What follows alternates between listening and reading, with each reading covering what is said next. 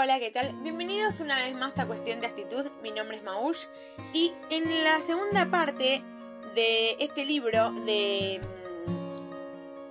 mm, Yamila Pica, bueno, recordemos un poco lo que dijo, ¿no? Eh, que hay en los ejemplos prácticos para aumentar la belleza, amar los defectos, un lunar inocultable, un mechón de pelo blanco, una mancha de antojo son tus marcas. Te hacen única, si no te pueden disimular ni corregir, destacalas. Hace un hábito de tu cuidado, destina al menos 15 minutos por la mañana y 10 por la noche para cuidar tu piel y tu higiene personal. Evita irte a dormir con el maquillaje puesto y siempre salí con la piel hidratada y un protector solar. Esto se ayudará a que tu piel se vea más tersa y más tensa. Ejercicio físico. Si sos la que no puede comprometerse a un horario fijo para ir al gimnasio o al estudio de danza, igual movete. El movimiento es lo que mantiene el cuerpo y el ánimo fuertes. Al menos hace estiramientos y respiraciones profundas al levantarte y durante el día camina todo lo posible. Elegir las escaleras en lugar de los ascensores. Cuida tu alimentación. La buena nutrición es esencial para la belleza de tu piel, tu pelo, tus uñas, tus ojos y para tener la energía necesaria para todo lo que hagas.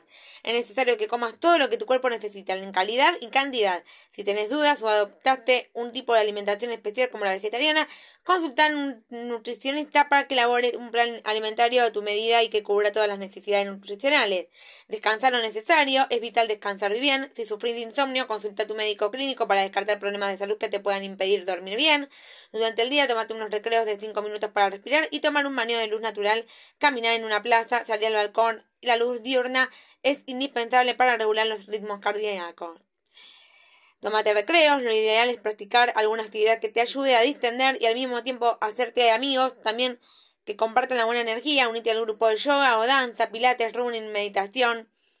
Pedí feedback, escucha a una amiga sincera y que tenga un buen ojo a un profesional idóneo eh, un sí absoluto al maquillaje. ¿Por qué? Porque puede mascarar y transformar en alguien que no sos o por el contrario resaltar tu belleza natural.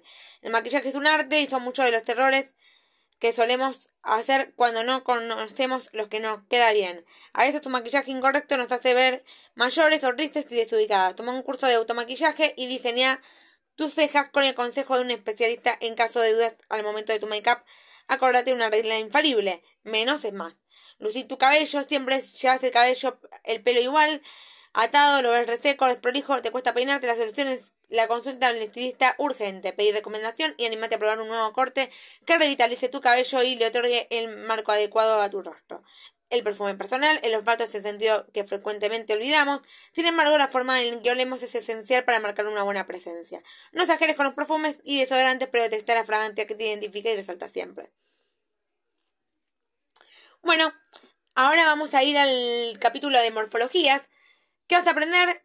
Que lo visual es que lo que corresponde a lo que vemos en el espejo, lo mental depende de la imagen internalizada de cada persona en sí misma, lo emocional corresponde a lo que se siente con respecto al cuerpo y el efecto de nuestra apariencia que provocan los demás. Sin embargo, a los efectos de la imagen corporal, el que más peso tiene es el análisis de la morfología en cuanto a un punto de vista que se basa en criterios más técnicos o científicos, el de las proporciones. El aspecto técnico de las proporciones corporales, en términos estructurales, orgánicos y biológicos, esto es más allá de lo cómo nos perciben o cómo nos percibimos a nosotros mismos. El cuerpo está compuesto por una estructura ósea, los órganos vitales, sistema digestivo, circulatorio, respiratorio y reproductor, la musculatura, las articulaciones, redes, tendones de nervios y la epidermis. La imagen física cambia eh, constantemente a medida que cambia el cuerpo con sus respuestas al paso del tiempo, las enfermedades, a su historia y a su vida. Lo que no cambia la contextura física es el esqueleto, el cuerpo y la imagen se puede llegar a modificar con los años, el cambio de peso, los cambios hormonales y el efecto de entrenamiento y de la física, pero la contextura seguirá siendo la misma. La atención al foco visual. Los focos visuales del cuerpo son los lugares en que hay más información visual. Esto se ve representado en las formas geométricas que utilizamos para denominar los diferentes tipos de cuerpo. Cada una de estas figuras o formas geométricas tiene información visual en diferentes partes. Para determinar cómo son estas siluetas, morfologías, también llamamos tipos corporales. No solo basta verse al espejo, se requiere de... Bueno, em, se requiere de belleza honesta.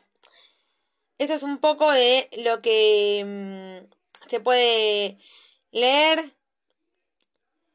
Em, Después habla de la belleza con honestidad, que lo que vas a aprender es abandonar la actitud fashion victim para definir el concepto de imagen y equilibrar el esfuerzo que dedicamos a ser lindas. Por definición, la belleza es el atributo que reconocemos en lo hermoso, algunas de las cualidades que tradicionalmente se atribuyen son la armonía, la proporción, la simetría y la perfección, así como la capacidad para agradar a la vista y al oído para cautivar al espíritu.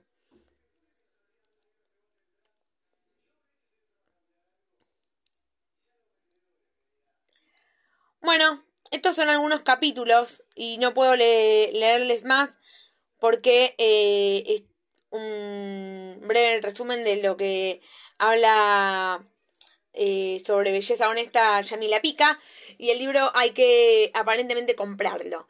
Eh, está muy bueno y em, bueno, con esto cerramos por el día de hoy y los veo en el próximo capítulo. Un beso.